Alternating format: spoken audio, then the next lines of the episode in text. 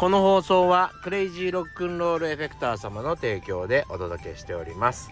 おはようございます。バートバンです、えー、僕はギタリストやっております。ギタリストの傍ら書き込みギタラボというですねギタリスト専用のオンラインサロンなんかも運営しております。皆さんの見ている画面の下の方もしくはコメント欄をポチッと押してチェックしてみてください。改めましておはようございます。バートマンでございます。えー、というわけでですね、えー、今日は私ちょっと忙しい一日で、えー、朝から、えー、しっかりと、うん、検査してもらう日っていうことでですね、えー、いろいろと病院内を引きずり回されるんじゃないかなと思って えー、いろいろと今日からですねあの昨日からですね、えー、でアップできる動画仕込んだりいろいろしております。はい暇を潰せるものを考えたりとかですね、えー、いろいろとしております。はい。しておりました。えー、というわけでですねちょっとふと思いついたことがあってあの先輩ギタリストに剛さんっていうギタリストがいるんですね、えー、その剛さんがですねクレイジーロックノールエフェクターさんの、えー、スワグフェイスという僕がプロデュースしているペダルと、えーあれなんていうバイブだってアースバイブだ。アースバイブというユニバイブ系のですねエフェクターとか言ってもよくわかんないかもしれませんけども。まあ地味編というですねギターの神様がいるんですが、えー、地味編の音が出るよセットって感じかな、えー、そういう風に作ってるわけじゃないでしょうけど、えー、そういう風なものを、えーと、YouTube に上げてたんですね。なので僕も真似してですね、えー、そうだと思ってあの地味編みたいな音を作るにはこのアースバイブをどうやって使えばいいんだろうみたいな感じでですねちょっと昨日サウンドの研究してあの、レコーディングしたわけじゃないただのあの iPhone のマイクで撮ったんで、えー、まあ雑音もいいんですけどもなかなかいい音が取れたので、えー、インスタグラムとかツイッターにあげました。是非地味編ファンの方聞いてみてください。結構似てるかなと思います。あの結構似てるって自負してるのはですねえっ、ー、と僕はあのジャズマスターで弾いたってとこですね。ジャズマスターで弾いたからあの似るはずがないんですけどそれが似せれるっていうね。あのそれぐらいあのいいエフェクターだというところでございますね。あのぜひ聞いてみていただけたら嬉しいかなと思います。何歳からでも早弾きはできる。早弾きを諦めた大人ギタリストに夢を達成させた革命的な方法を詰め込んだ一冊がヤマハから発売。プロギタリストであり3.5万人 YouTuber 末松和人の1日10分40歳からの早弾き双方革命。購入は Amazon 全国の書店にて。さあというわけでですね実は昨日お話ししたかったんですけどケンタッキーフライドチキンの話してたら ケンタッキーの話してたらどうもあの何に喋りたかったか忘れてしまいまた風呂上がりだったのもあってほわーっとしてですね、えー、何言いたかったのか本当に分からなくなっちゃったんですけども、えー、それで全然違う話に切り替えたんです。まあ前から話したいことはストックしてたんでね。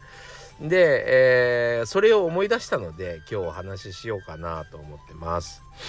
えー、それでまあこれはねもう何においてもっていう話なんでございますけどもまあ継続することがすごい大事なんですよね。で僕、えー、今年の2月に出した本がですね造反も決まって非常に嬉しい、えー、限りなんですけども造反というか、まあ、の重版出題ってやつですね、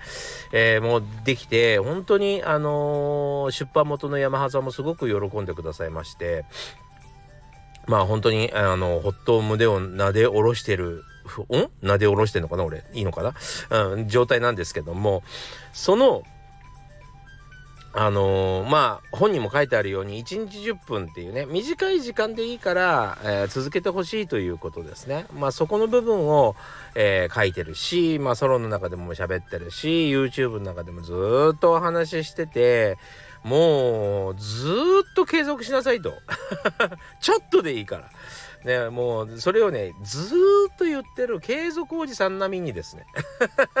継続しか言わないねおじさん並みに継続継続って言ってるんですけどもあのなかなか伝わらないんですよね。そう。もうこれだけ言ってるにもかかわらず日曜日ちょっとあの時間があったんで3時間練習しちゃいましたとかって言われると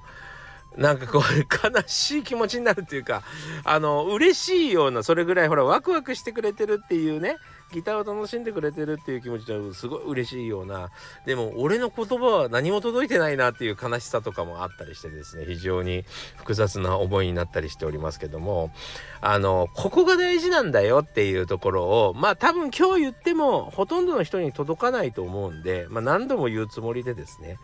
えー、今日もお話ししていきたいなと思います。でどういうことが大事なのかということですね。うん、で例えばあのー、僕もよく、えー、急に走ったり やめたり、えー、トレーニングしたりまたやめたりとかしますけども、あのそれでもう自分でも重々知っているんですが、まあ、あの今日トレーニングして、ね、例えば今日例えばジムに行こうって決めて、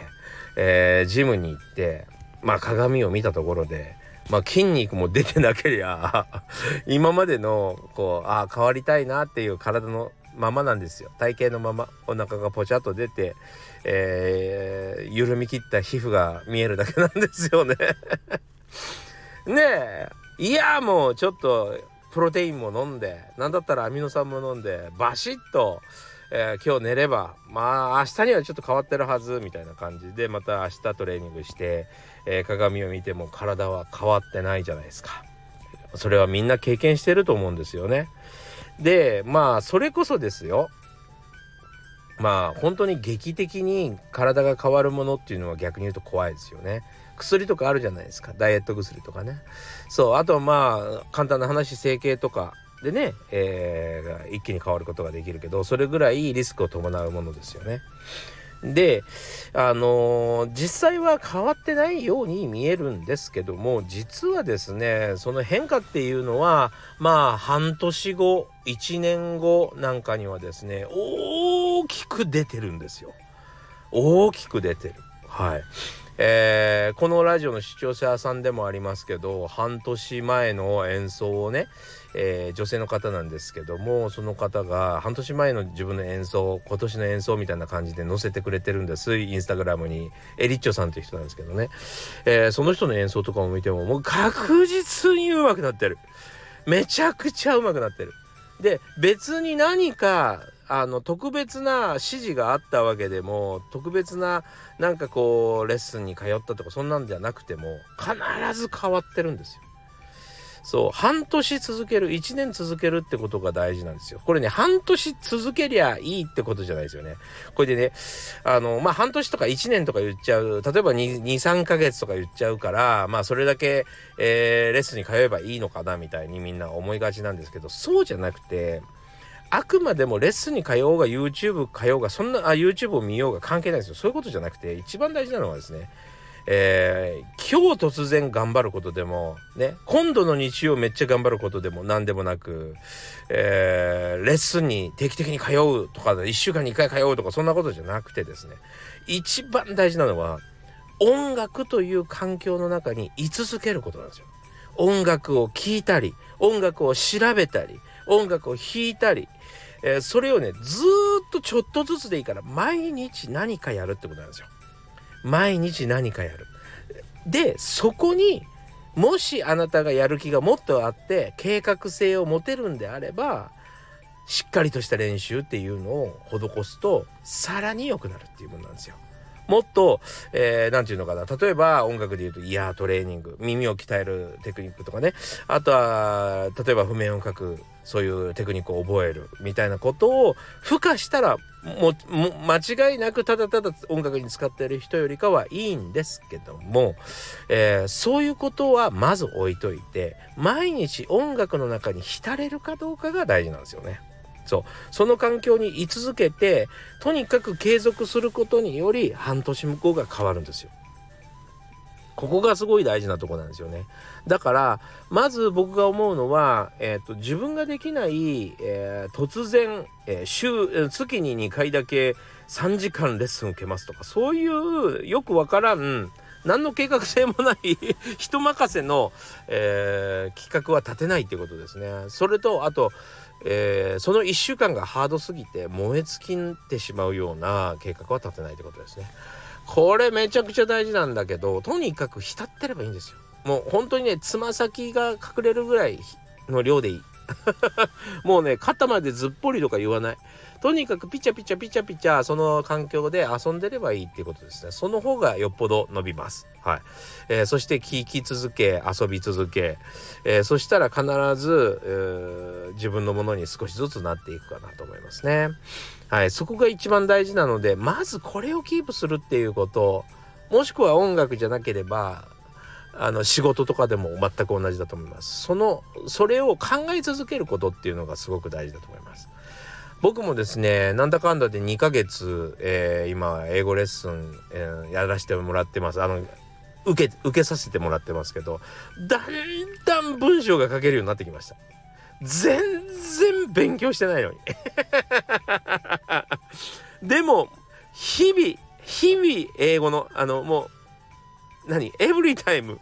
えー、英語のことを考えております。はい。えー、英語のことを考えてるっていうかちょっと YouTube 見るんだったら英語のやつ見ようかなとかね、えー、ちょっと時間が空いたら少し、あのー、英語を発声してみようかなちょっとちょっとテキストがあってテキストのやつを、えー、ネイティブのえええっと英会話のやつ聞きながら英語を発信あなんていうの？ちょっとごめん。言葉がまま回らないね。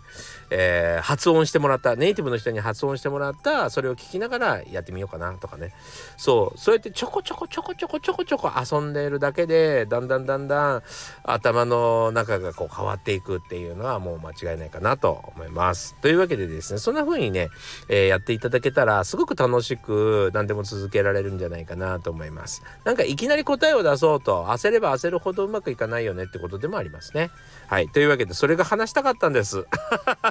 すっかり忘れてしまいましたけど。というわけでですね、えー、今日頑張ってきます。皆さんもぜひ、えー、頑張っていい一日してく、いい一日にしてください。それでは、な、あ、またあの何かこの話聞いて、えー、感じたものがあれば、ぜひコメント、えー、レターお待ちしております。はい。それでは、またね